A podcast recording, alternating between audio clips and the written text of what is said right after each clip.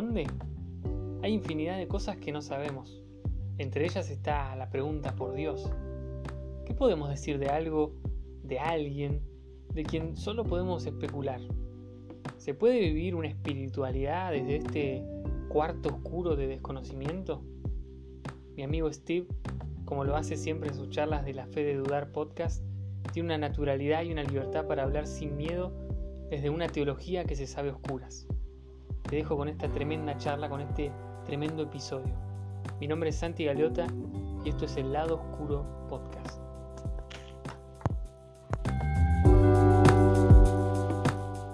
El tema que elegiste es raro, ¿no? Así que yo pensé, vemos para dónde va, a ver si qué sale de este tema. A ver qué pasa. La oscuridad de Dios. Sí. Para, entrar en calor. ¿Por qué, ¿por qué estabas pensando en, ese, en ese tema? ¿Por qué, ¿Por qué se te ocurrió ese tema? Ah, pues es un término que ya tengo varios meses, yo creo, eh, que me da y me da vueltas y vueltas en la cabeza. Este, es en sí, como que, por ejemplo, acabo de subir un, un, un, este, ¿cómo se llama? Un episodio a la fe dudar, en el que hablo un poquito como de eh, deshacer, deshacernos de las expectativas y las fórmulas que tenemos de Dios. O sea, de alguna manera siempre tenemos como que ciertas, sí, como que ciertas fórmulas, como que si oro de esta manera o si hago de esta manera, Dios va a responder o Dios va a hacer. Entonces, cuando estás en una oscuridad o cuando entras en la oscuridad divina, que creo que Gregorio acuñó este término, eh, o sea, estás en completo desconocimiento de lo que va a pasar estás en completo desconocimiento de lo que, de lo que va a suceder. Entonces, vives, vives, o sea, en, incertidumbre, pero en asombro. Entonces, como que eso es lo que a mí me ha, me ha retado mucho, porque yo tenía que tener mucha, tenía que estar muy seguro de lo que iba a pasar, de lo que iba a ser, de lo que, etcétera, etcétera, ¿no? O sea, de, de, las, de los siguientes pasos que iban a ver o cómo iba Dios a responder. Entonces, para mí era, era necesario como que saber, uh, y mi fe se basaba mucho en eso, ¿no? En, en, el saber qué va a pasar. Entonces me tuve que dar cuenta que ese Dios, pues no era el Dios verdadero, o sea, porque Dios como tal puede hacer lo que sea cuando quiere, en cualquier momento, y yo tengo que más bien caminar en sus caminos, no esperar que, no esperar que Él cumpla mis expectativas. Entonces, por eso me encanta el término de la oscuridad divina, porque es el hecho de no sé qué es lo que va a pasar, pero sé que eres bueno. Entonces, cualquier cosa que, me, que yo me tope en, en este cuarto oscuro va a ser bueno. Entonces, como que es, lo que me ha dado muchas vueltas en la cabeza. Me gusta, me gusta. Va por, eh, por ahí también el tema de que a veces necesitamos seguridad para saber lo que Dios va a hacer y por eso también creamos dogmas y creamos mm. paradigmas para, pararnos sobre eso, ¿no? Y si vos te fijás también, Jesús hubo muchas preguntas que no, no respondió, muchas cosas que no dejó 100% claras. ¿Y por qué será, no? ¿Por qué será que tenemos que caminar sin saber un montón de cosas, sin, tener claras un montón de cosas, inclusive por qué en la Biblia hay cosas que no están claras, o sea, por qué Dios hizo que nosotros tengamos la historia de Adán y Eva en vez de, no sé, una ley física sobre cómo fue creado el mundo. Claro. A veces uno dice, ¿por qué? O sea, Dios es jodido o, hay alguna razón detrás de eso. ¿Vos qué pensás? Sí, o sea, es que siento que Dios es, es 99% misterio. este, y es lo que lo hace eterno, ¿no? O sea, el hecho de que sea tan misterioso y tan desconocido y es infinita y eternamente misterioso. Entonces, creo que Dios no está para ser descifrado, sino para ser disfrutado. Ah, y creo que ese es, ese es el problema, o sea, que queremos descifrar a Dios y no, y no que eh, esté mal estudiar a Dios, la teología algo así, ¿no? O sea, yo mismo estudié teología, pero, o sea, me di cuenta que muchas veces era por querer entender y, darle un orden a las cosas. Y no es así, o sea, es, es mejor vivir, o sea, bueno, al menos para mí, y sé que gente, ¿no? Que necesita un poco más de estructura en sus vidas y un poco más de orden, ¿no?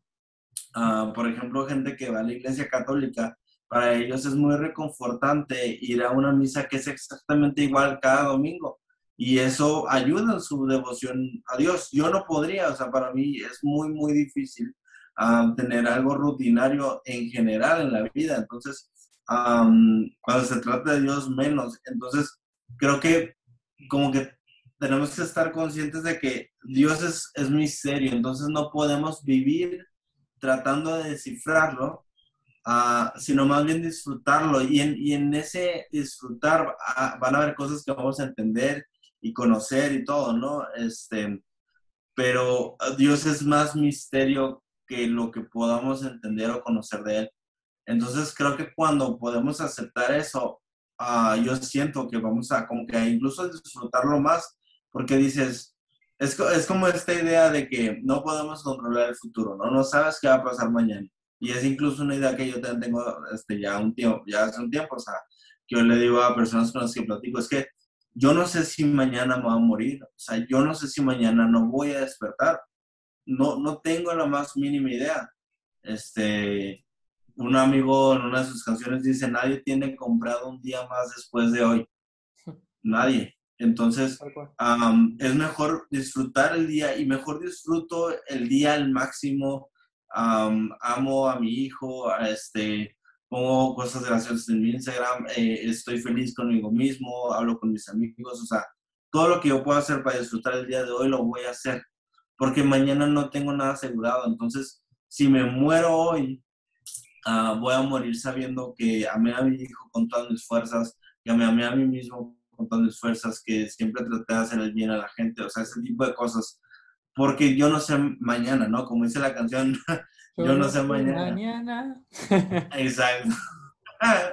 Entonces, ah, creo que es lo mismo o muy parecido con Dios, ¿no? Yo, yo no sé, o sea, hay demasiado de Dios que yo no sé. y, y, todo lo que tenemos de Dios son vislumbramientos de lo que Él es. Entonces, prefiero disfrutar eso que tengo y no estresarme por lo que no sé y no, y no, no, no entrar a la oscuridad, porque siempre estamos caminando en la oscuridad, siempre, siempre cuando se trata de Dios es pura oscuridad porque no sabemos, o sea, sería muy estúpido alguien que diga, ah, yo ya lo sé todo de Dios, o sea, eh, está mal, hay que meterlo a un, un hospital psiquiátrico o algo, ¿no? O sea, porque no es cierto.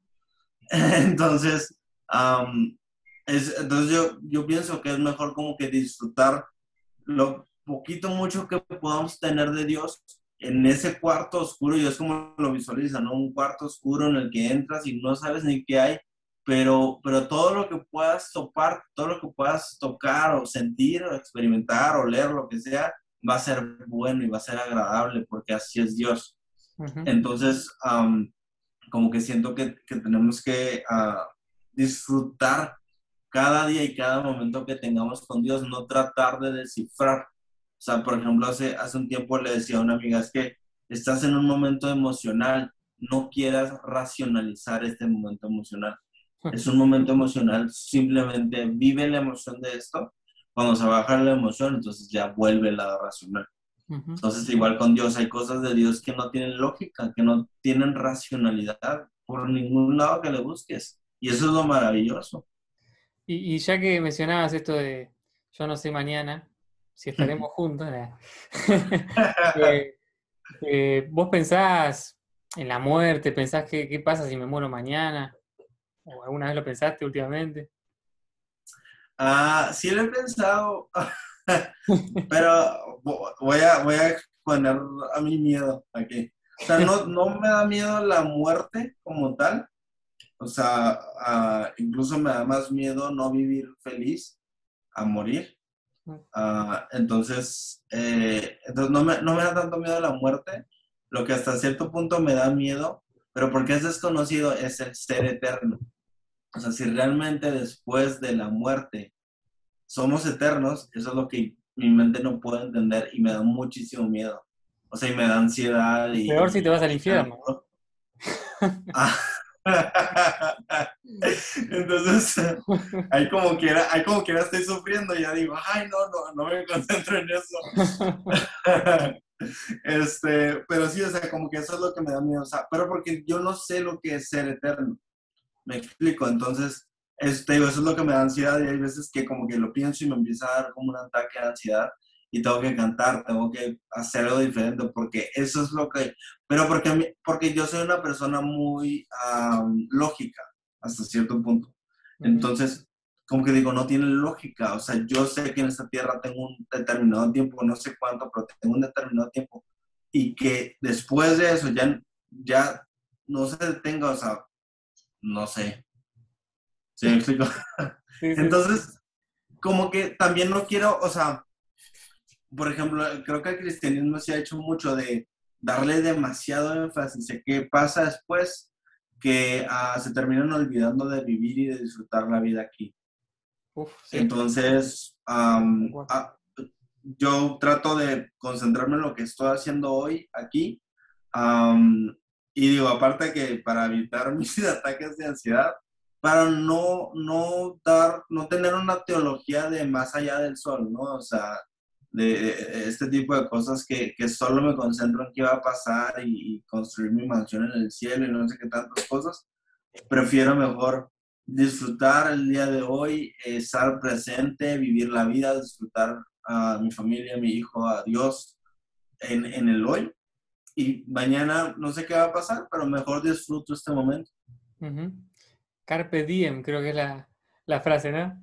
Ya. Viste que Relacionado también a esto, muchas veces en la iglesia se dice, cuando uno empieza a construir temas o a decir, ser más abierto con respecto a cosas de la vida, se dice que eh, buscamos de alguna manera cuestionar para vivir la vida loca, la vida pecaminosa, o para hacer lo que nos canta, viste que se dice así.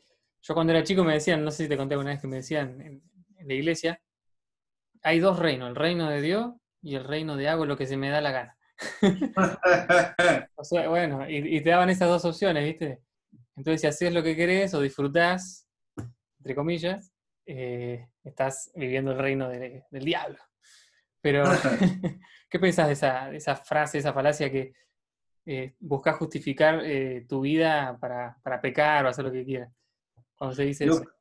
Ajá, sí, sí, sí, también lo he escuchado y también me llegó a tocar de, de más chico. Ah, porque es que, es que está bien raro, porque es como que todo lo que no sea Dios es del diablo. Es como, no. Bueno.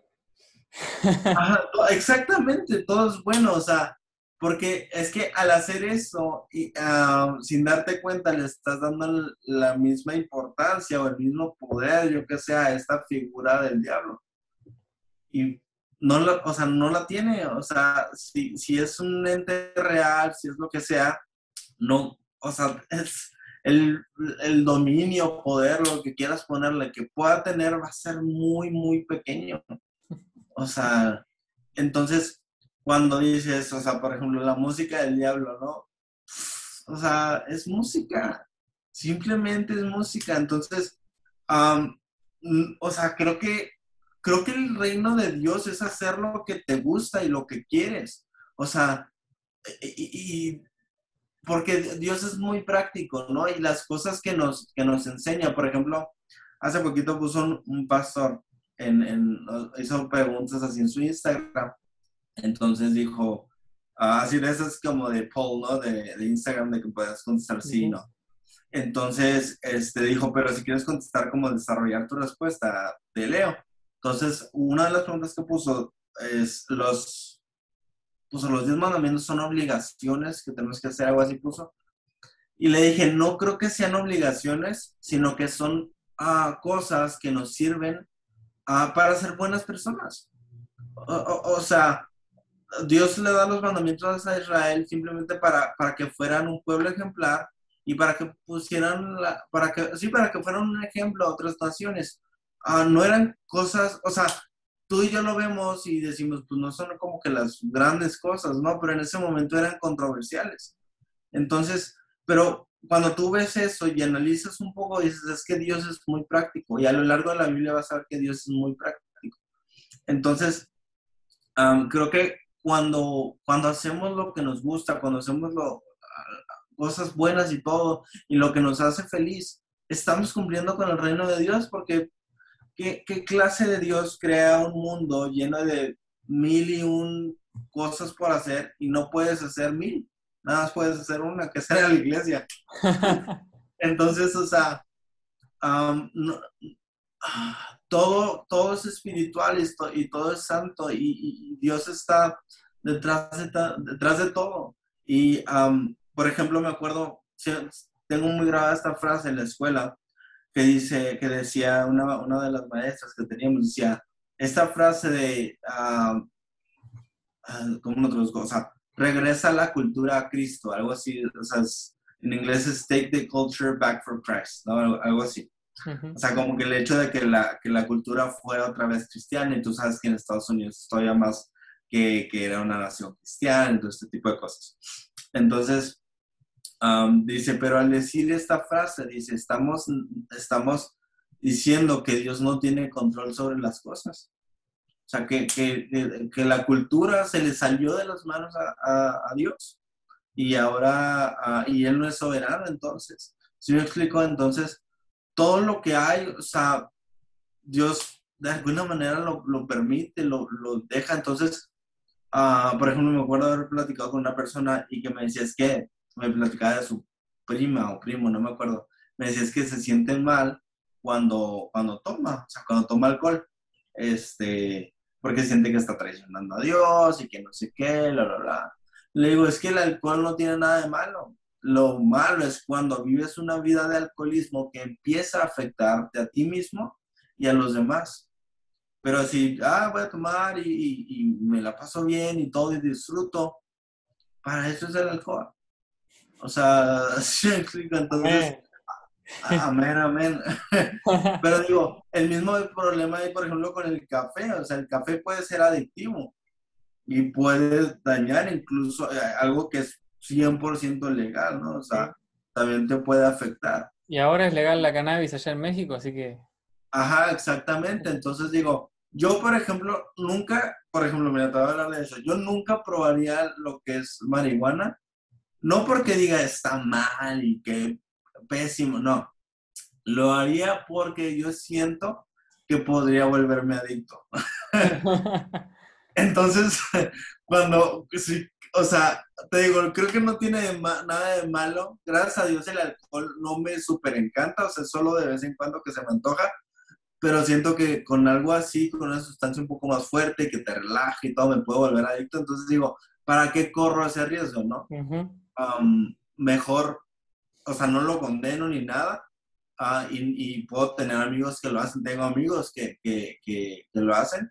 No tiene nada de malo, o sea, yo no tengo nada que decirles de la Biblia ni de nada de eso. O sea, simplemente yo no lo voy a hacer, pero por, por razones muy personales, ni siquiera religiosas, o sea, por razones mentales, digamos, o sea, no, no caer en una adicción. Entonces, creo que cuando vives la vida feliz, disfrutando, leyendo, haciendo, viajando, escuchando música, que te sientes bien, creo que estás cumpliendo con el propósito de Dios para tu vida, que es disfrutar simplemente. Y, si lo que haces puede ayudar a los demás, uf, todavía mejor. Entonces, no creo que tengamos que justificar o, lo que sea lo que hagamos. Ah, simplemente disfruta la vida y hay gente que nunca le va a gustar. O sea, esa es la realidad. Hay gente que nunca va a estar de acuerdo con que seamos felices, ¿sabes? Sí, y también eh, hay mucho de eso que mencionaste, re interesante. O sea, ¿por qué necesitamos una razón eh, o un premio para hacer las cosas bien? O sea, para ser buenos, para ayudar a, las personas o para ser felices o para, no sé. Eh, el hecho de el famoso, la famosa historia del buen samaritano que cuenta Jesús, ¿no? No se necesita ser católico, evangélico, budista, lo que sea para hacer eso. Eh, es el hecho de ser persona y como humano poder hacer eso. Tendríamos que construir una, una moral colectiva que, lleve a eso en realidad, ¿no? Ese sería lo, lo interesante también, porque no tiene que ver con, ser cristiano.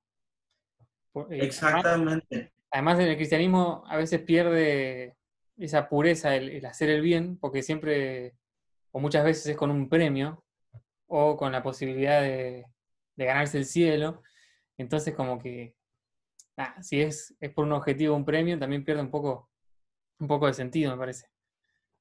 Claro, o sea, por ejemplo, esta idea de la salvación, ¿no? De yo creo en Dios o soy, este, o voy a la iglesia, lo que sea, porque no me quiero ir al infierno, porque me quiero ir al cielo, ¿no? pues no, entonces creo que no lo estás haciendo o no te enseñaron a hacerlo de la mejor manera, ¿no? O sea, entiendo, claro, o sea, hay, hay, un, hay un grado de, en todos de decir, quiero irme al cielo, ¿no?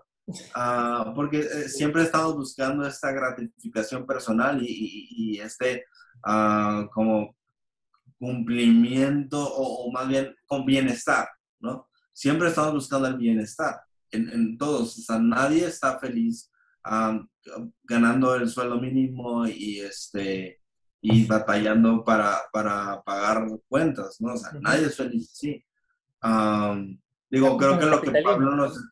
¿Cómo? La culpa es del capitalismo. Exactamente. Este, creo que lo que Pablo nos enseña es que aún en momentos difíciles encontremos gozo, ¿no? Este, pero no significa que estamos conformes con eso. Entonces, creo que siempre estamos buscando el bienestar. Entonces, cuando alguien nos habla de un bienestar eterno, pues nuestra, nuestro, nuestra mente finita dice, perfecto, ¿cómo llego a esto, no? Entonces, pero creo que si lo haces por, por asegurar el cielo o evitar el infierno, te estás perdiendo de mucho. O sea, e, e, estás perdiendo muchas, muchos elementos muy, muy suaves, muy bonitos, muy importantes. Porque, uh, te digo, es igual esta, esta teología de escapismo, de cuando esté en el cielo y todo, y dejas de darle importancia a, lo que está pasando el día de hoy. Entonces, ah, yo, yo conozco y yo supe de un caso de, una persona que, falleció porque, o sea, literalmente falleció, porque, porque no quiso ir al hospital porque dijo, Dios me va a sanar. Entonces, es, es, poner toda la, todo el peso de, del todo en el cielo y no, y no y en, y en Dios y en todo, y no darte cuenta de que hoy en día tenemos medicamentos, tenemos medicina, tenemos eh, psicología, tenemos ciencias políticas, tenemos muchas cosas que nos pueden ayudar a entender cómo, cómo vivir correctamente y no tenemos que estar sufriendo. O sea, y, imagínate este, vivir siempre así, no, es que Dios me va a sanar o Dios me va a librar. Y es como el chiste este, ¿no? De que está una persona en el mar y está orando y le dice a Dios, Dios, rescátame. Y va un barco, de lo, no, estoy esperando que Dios me rescate. Y va un helicóptero y va un avión y no sé qué. Y finalmente se muere.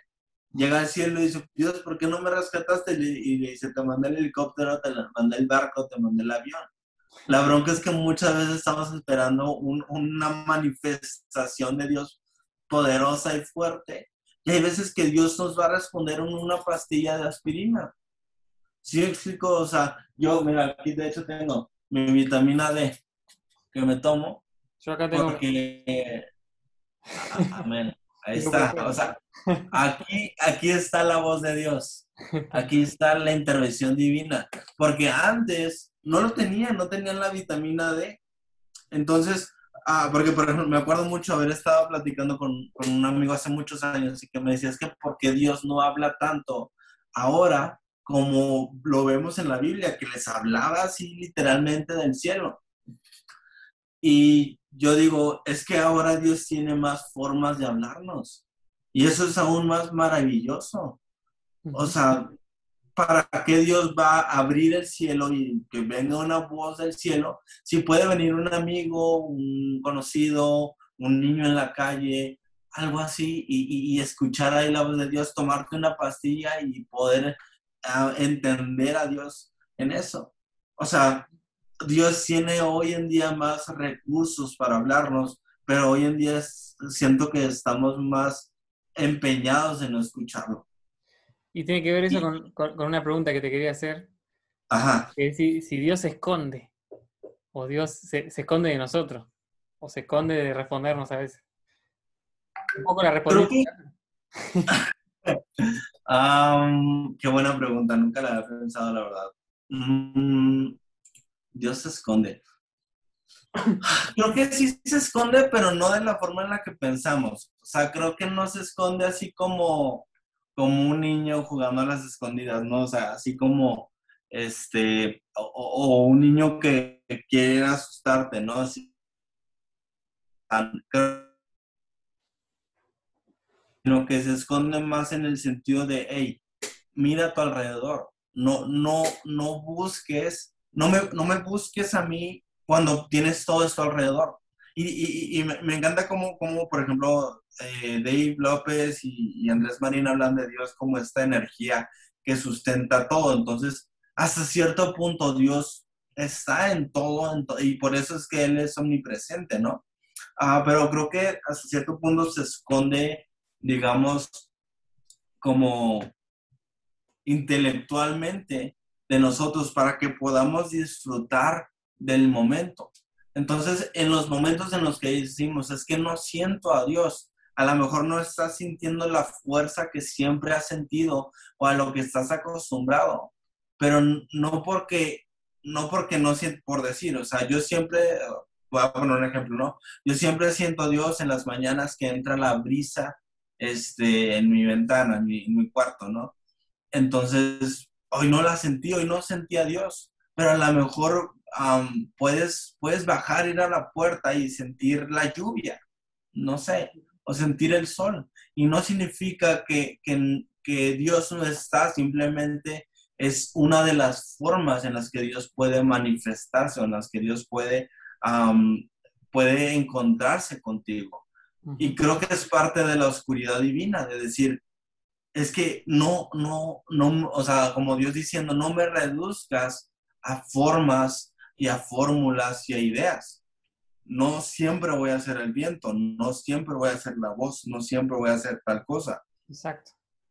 Porque puedo ser todo, porque el nombre de Dios es yo soy. Entonces, Él puede adoptar la forma que Él quiera. Entonces, tenemos nosotros que vivir con humildad y asombro de decir, ah, de pronto encontré a Dios de la forma en la que no me imaginaba y, sigue siendo Dios. Es muy loco eso también, ¿no? Porque Dios manifestándose para todos, en todo momento, en todo lugar, también es una realidad, ¿no? Como, como dice David, que vos decías que decía David López, de que es una energía que está en todos lados, ¿no? También. Y de hecho, mucho de lo que yo creo que te conté también una vez que no me congrego en una iglesia fija. Y a veces uno piensa que las canciones, por ejemplo, cristianas, son de eh, cierto grupo eclesiástico, pertenecen a la iglesia, ¿no? Y yo últimamente dije, no, o sea, yo tengo ganas de cantar estas canciones, esta, esta y esta, por ejemplo, que me gustan, y voy por la calle y la, canto, bajito, tampoco soy un loco, viste, que anda ahí gritando, pero... y canto las canciones y siento a Dios por medio de las canciones, a veces no, a veces por medio de un asado. Amén. Amén. O, caminando por el, medio con los árboles ahí. Y bueno, nadie se puede adueñar de, Dios, tampoco ni, ni, alabar a Dios, ni de buscar a Dios.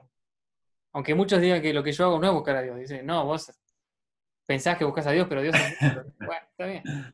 Pero yo sí creo que Dios eh, le habla a las personas que podemos definir como religiosas y le habla a los herejes como nosotros. Claro. Y le habla a los ateos inclusive también. Sí, totalmente. Y es que siento que Dios es tanto que incluso puede decidir no mostrarse. Ah, o sea, para mí lo que es, por ejemplo, la discusión de, un ateo es que yo siento que para ellos Dios simplemente adoptó una forma diferente. o sea, para ellos Dios es la ciencia y la ciencia es parte de Dios. O sea, si realmente creemos que Dios es todo, Dios no es como, ay, no, no, no tiene el nombre de Dios. Ah, ok. Y, y, muchos de ellos se enfocan en, en insultar, digamos, al personaje de Dios, pero siguen siendo devotos a Dios, simplemente está adoptando una forma diferente. Sí, y son devotos a, como dice Nietzsche, me encanta Nietzsche. Sí. Tanto los ateos como los, eh, los que son fanáticos religiosos son, siguen a la verdad, buscan la verdad y creen que la, eh, la verdad absoluta existe, ¿no? Claro. Como concepto, como que sea. Entonces, de alguna manera, inclusive el marxismo o el comunismo es religión también. Eh, son ideales, tienen fe en ciertos ideales, fe en, cierta verdad, que creen que es la verdad absoluta. Entonces, de alguna manera, sí, como decir, todos somos religiosos, ¿no? Totalmente. De hecho, tengo un libro que no, no lo he acabado, pero aquí lo tengo. De hecho, mira, aquí, justo aquí lo tengo. Dice, la vida es demasiado corta para aprender, pretender que no eres religioso. cortito el, Porque, muy cortito, ¿verdad? y, y, es lo que dice el autor, todos tenemos una religión. O sea, la religión, y me encanta cómo lo dice, dice, la religión son las historias que nos controlan, las historias que nos mueven. Entonces, en mi religión, está toda esta, ah, no sé, por ejemplo, no sé si has visto la película de Jojo Rabbit. Sí. Eh, buenísima. Sí, y, y, esta chica, la que es judía, para los que no la han visto, es un super spoiler, pero bueno, la chica que, que es judía agarra a este niño, ¿no? Que lo agarra y le dice, mis antepasados pelearon con gigantes. Esa frase me encanta porque es la historia de los judíos. O sea, todo eh, quien sea judío, que haya nacido en Israel, que tiene esta este, ascendencia, perdón, este, tiene eso en su ADN, esa historia. Entonces, como pasa con los mexicanos, con los argentinos, tenemos una cierta historia y estas historias nos controlan y estas historias se vuelven nuestra religión. Entonces, igual cuando se trata de, de, em, cosas espirituales, digamos. No recuerdo cómo lo, cómo lo define ah, como ya lo espiritual, David Dark, pero habla también de, las cosas que hemos decidido creer se vuelven en nuestra religión, porque son las historias que nos controlan. Entonces, y yo, y, dices que te das cuenta incluso en las cosas más pequeñas. O sea, yo es, es, algo que hago y hay veces que me siento raro haciéndolo, pero digo, es mi religión y no tiene nada malo. Y hay veces que si no me acuerdo, o sea, que, que, voy a salir de mi casa y, y, de pronto me doy cuenta que se me olvidó algo importante o, estoy en la casa y algo y me, me, acordé de algo, siempre digo gracias Dios. O sea, siempre, siempre, siempre es, es una frase que siempre digo gracias Dios. entonces, sé que a lo mejor en, en, así muy conscientemente no fue Dios quien me recordó, pero es, es parte de mi religión el estar siempre agradecido con Dios. Entonces, ah, incluso en las cosas más pequeñas, ¿no? Pero incluso dice David Dark, ¿cómo reaccionas cuando alguien se te mete en el tráfico? Esa reacción es tu religión. ¿Cómo reaccionas cuando tienes hambre? Esa reacción es tu religión. Todo este tipo de cosas que hacemos, cosas pequeñas y grandes, se vuelven nuestra religión. Entonces, todos tenemos una religión, todos tenemos una devoción y todos tenemos historias que nos controlan. Para algunos, tiene el nombre de, Dios o de cristianismo, de Jesús.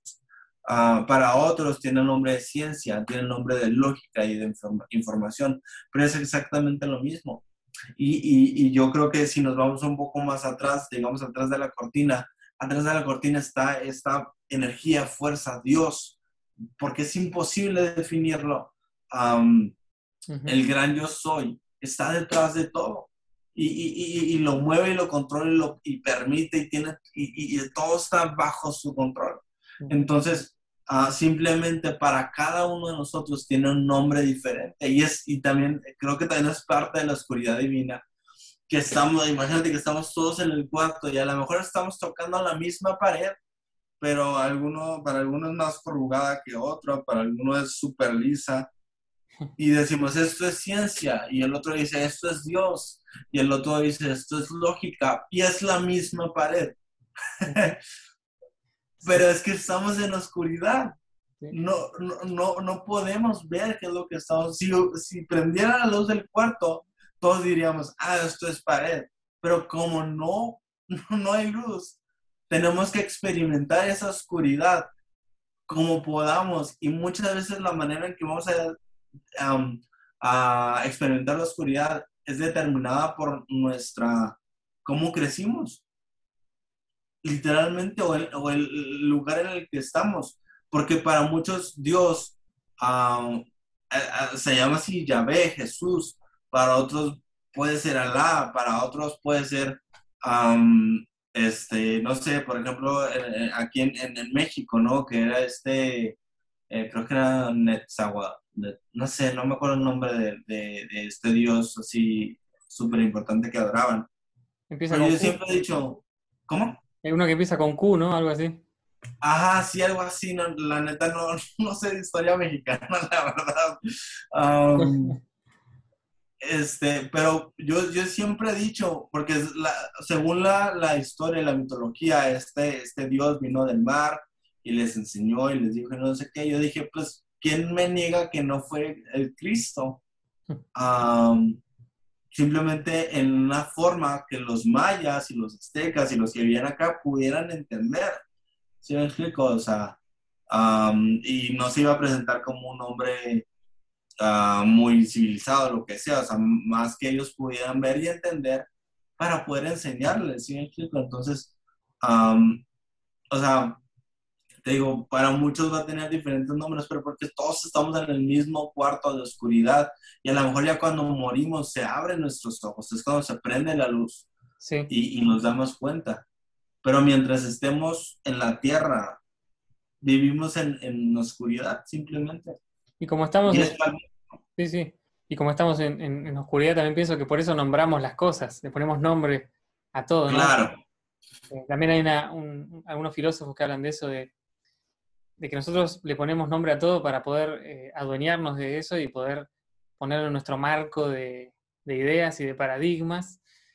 Y Dios, como vos decías, está detrás de la cortina, está detrás de, de lo que nosotros podemos ver con nuestros propios ojos y entender con nuestro cerebro y, experimentar con nuestras manos en el sentido 100%, digamos.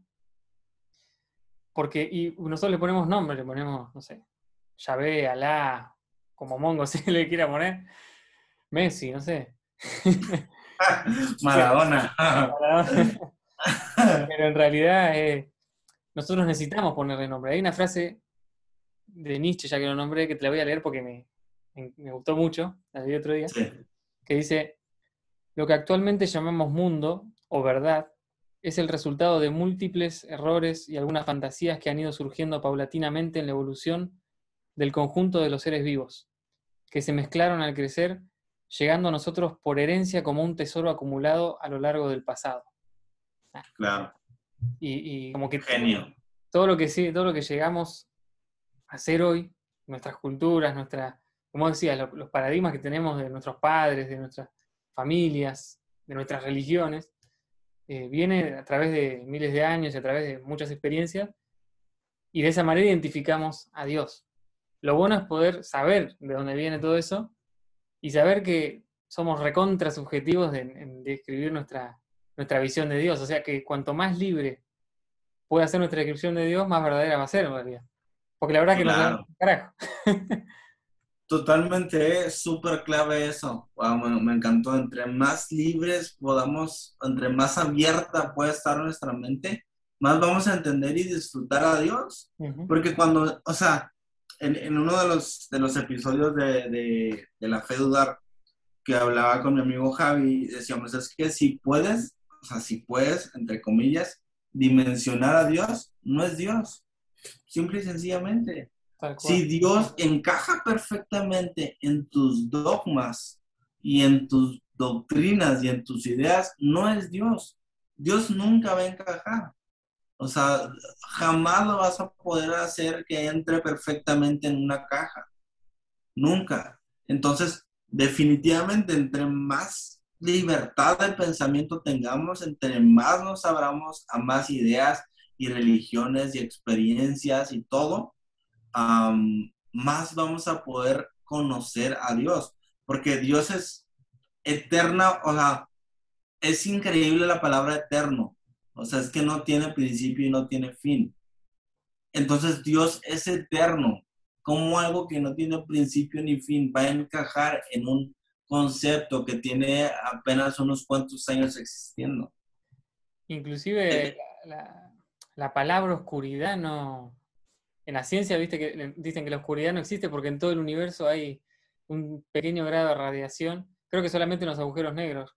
Eh, pero en todo el universo hay, hay luz, aunque no la vemos.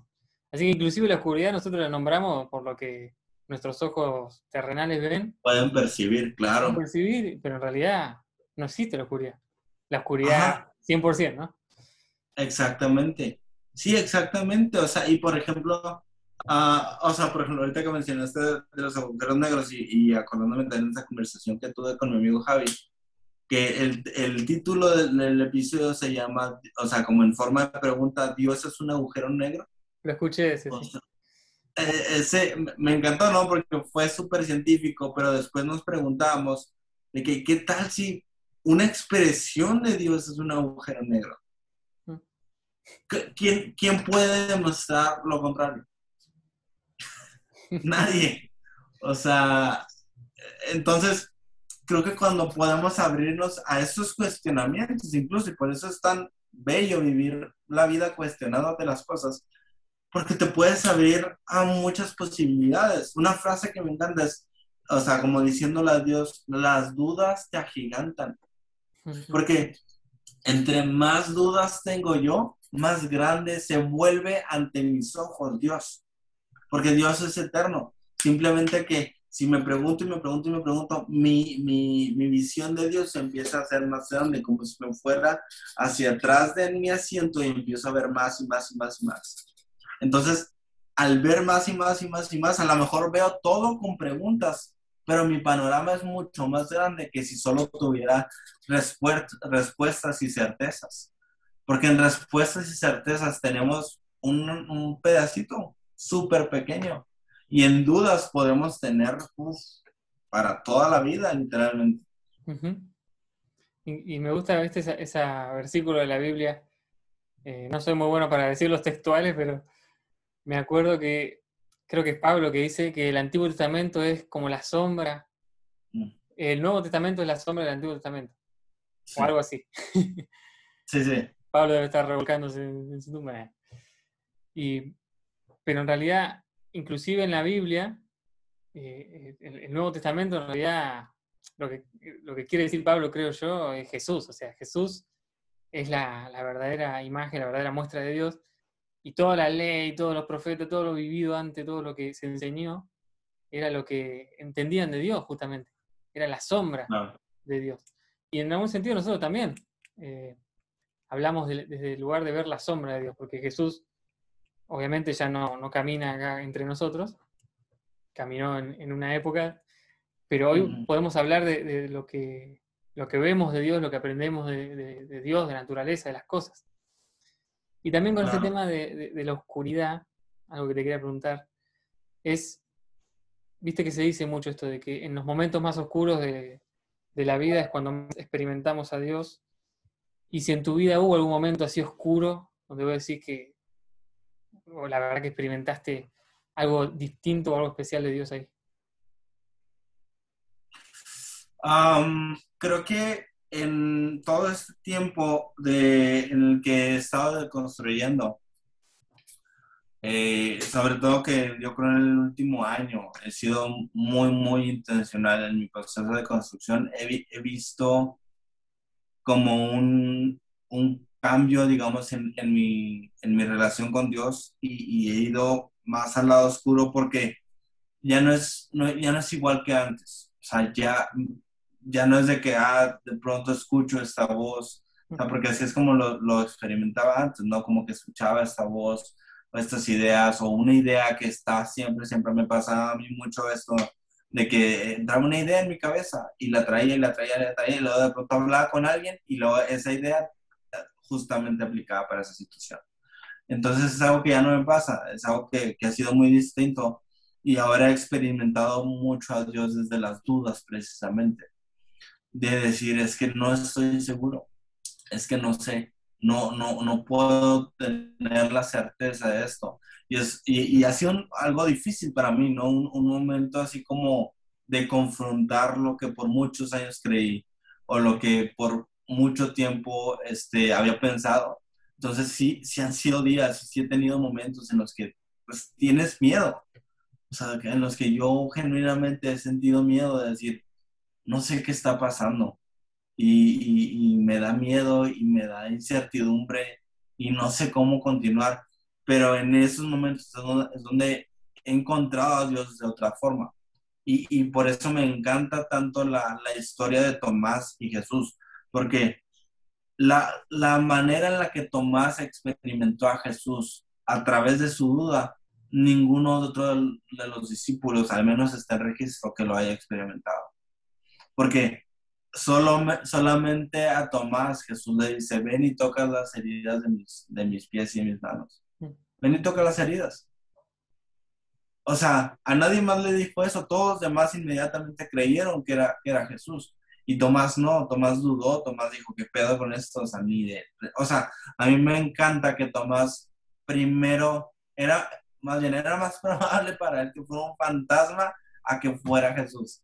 O sea, eso me encanta. La, la racionalidad hasta cierto punto de Tomás de, de decir, claro que no es Jesús. O sea, obviamente no pero lo pude experimentar de una manera en la que ningún otro de los discípulos lo experimentó. Y eso me encanta. Entonces, ha sido un proceso así para mí de decir, yo estaba tan acostumbrado a, a ciertas cosas o ciertas fórmulas y ahora es, es, es cambiar todo eso, es revolucionar todo eso entonces sí, sí me he visto en momentos de decir, no sé en qué creo, no sé qué pasa, no sé qué sucede. Incluso en mis historias y en el, episodio que acabo de sacar de, la fe de dudar, el de tu Dios se va a fallar, al final decía eso de que, uh, que me quedé pensando un día y dije, es que creo, que creo menos en Dios que antes. Pero lo que el, 100% que era antes, y a lo mejor ahora estoy en un 20%, pero este 20% es mucho más en proporción a ese 100%. Entonces prefiero creer este 20%, pero que es ah, tan magnífico, a ese 100%, a ese 100 que está súper distorsionado y de un Dios que tiene que encajar con mis expectativas y mis ideas. Entonces, sí ha sido un cambio de, dejar de creer, digamos, en mí mismo, de dejar de creer en el Dios que yo creé, a, realmente empezar a creer en el Dios verdadero, del que conocía tan poco. Y ahora estoy conociendo, entonces estoy entrando en este cuarto, estoy entrando en esta oscuridad y la oscuridad da miedo. O sea, es, es, es imponente la oscuridad. Sí pero cuando sabes disfrutarla es magnífica porque no sé con qué me voy a topar, pero sé que va a ser bueno. Entonces creo que ese ha sido un poco el proceso que, que me ha tocado pasar. Y creo que esto es, es de recontra, ¿cómo, ¿cómo, decir?, de ánimo para muchos que están pasando también por, eh, por ese proceso y por las dudas y por todo eso. Este, así que es buenísimo porque no hay tanto, hay libros, hay, material, hay podcast, ¿no? Pero no hay tanto como hay de otros temas, ¿no? Claro. Es algo relativamente nuevo eh, todo esto que estamos viviendo. Yo creo que, experiencias así eh, suman muchísimo. Y también me, sale esta pregunta, ¿qué, ¿qué, te da miedo? De, o no sé si hay algo que te dé miedo de tu proceso de buscar a Dios en la oscuridad o en este cuarto oscuro. Sí, creo que para mí es mucho la incertidumbre de no sé qué es lo, siguiente que voy a tocar. Mm. Um, yo soy, al menos yo soy una persona que, que sí necesito una cierta seguridad. Y eh, porque al mismo tiempo que soy como aventado y no me importa y vámonos, también soy de que, ok, necesito, necesito una cierta seguridad.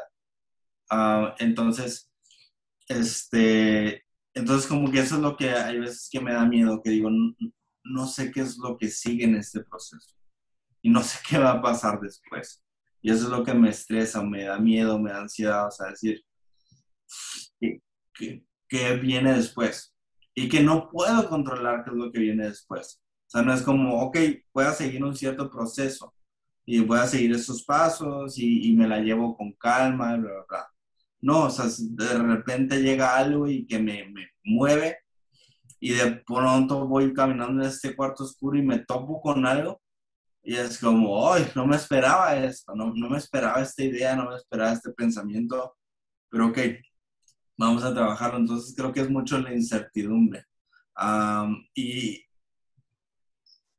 y, la verdad es que creo que todos que estén pasando por algo así o que sientan lo mismo que yo, lo que puedo decirles es que hay, hay algo muy, muy hermoso en la incertidumbre que, la, que el conocimiento o que el saber o el control o lo que sea nunca te va a dar. Y es que te puedes sorprender. Cuando tienes un corazón, una mente dispuesto a ser sorprendida y a ser asombrada, de verdad que vas a vivir una vida súper, mm, ¿cómo decirlo? En asombro, vaya, para la redundancia. O sea, vas a, vas a vivir de asombro en asombro y todo en la vida puede ser asombroso, tiene la capacidad de ser asombroso y creo que es la, manera más asombrosa, vamos a sacarle jugo a la palabra, la manera más asombrosa de vivir. Aventura. Así es. Qué bueno. Definitivamente. Bueno, amigo, me, encantó esta charla. Ahí también. La verdad que la, la tercera es la vencida. Sí, ya. Porque hemos tenido varias ahí, pero bueno, tenía que ser esta. Sí, esa era la que tenía que quedar. Y qué bueno, y, justo me quedó algo ahí en el, en el tintero, como decimos acá, que mm. el presidente argentino torpemente dijo hace poco que los mexicanos venían de la selva, ¿no? Algo así. Y los argentinos venían de los barcos. Dijo una cosa así, medio barrabasada, ¿no? Que no tenía nada que ver. Ajá. Yo me quedaba pensando, la verdad que una vergüenza total. Y quería decirle a mi amigo mexicano que nada que ver lo que dijo el presidente. que fue, racista y bueno, pero ya está. Claro. Cosas que pasan. Pero también tiene que ver con eso de los, de los mitos, lo que viene arrastrado, porque se dice que los argentinos vienen de los barcos, y en realidad cuando vinieron los inmigrantes ya había millones de argentinos acá, ¿no? Los pueblos originarios, los indígenas. Entonces, para romper y deconstruir también esos mitos que no tienen nada que ver con, la realidad tampoco. La, lo que le llaman la decolonización, ¿no? Exacto. Sí, inclusive el presidente siempre hablaba en contra de la colonización y todo eso, ¿no? Pero se mandó una macana lo que dijo, pero bueno. Bueno, Pero sí. No, como que siento que muchas veces no, saben de lo que hablan por... Sí, o sea, o más bien que hablan por hablar y no se dan cuenta, ¿no? Y a, todo el mundo le pasa, ¿no? Pero creo que es muy, muy peligroso cuando estás en un, en un lugar público o de influencia. Tienes que tener mucho cuidado con tus palabras. Sí. Y para eso no tienen los asesores, pero se ve que el asesor cuando dijo eso debía estar ahí pegándose un, un corchazo. Totalmente. Porque improvisan, pero bueno. Como los pastores. bueno, amigo. Lo de los barcos o de la selva, mira, estamos aquí, es lo importante. Sobrevivimos a, la iglesia. Así es. Amén. Abrazo grande, bro. Gracias, amigo. Dando un abrazo, cuídate mucho.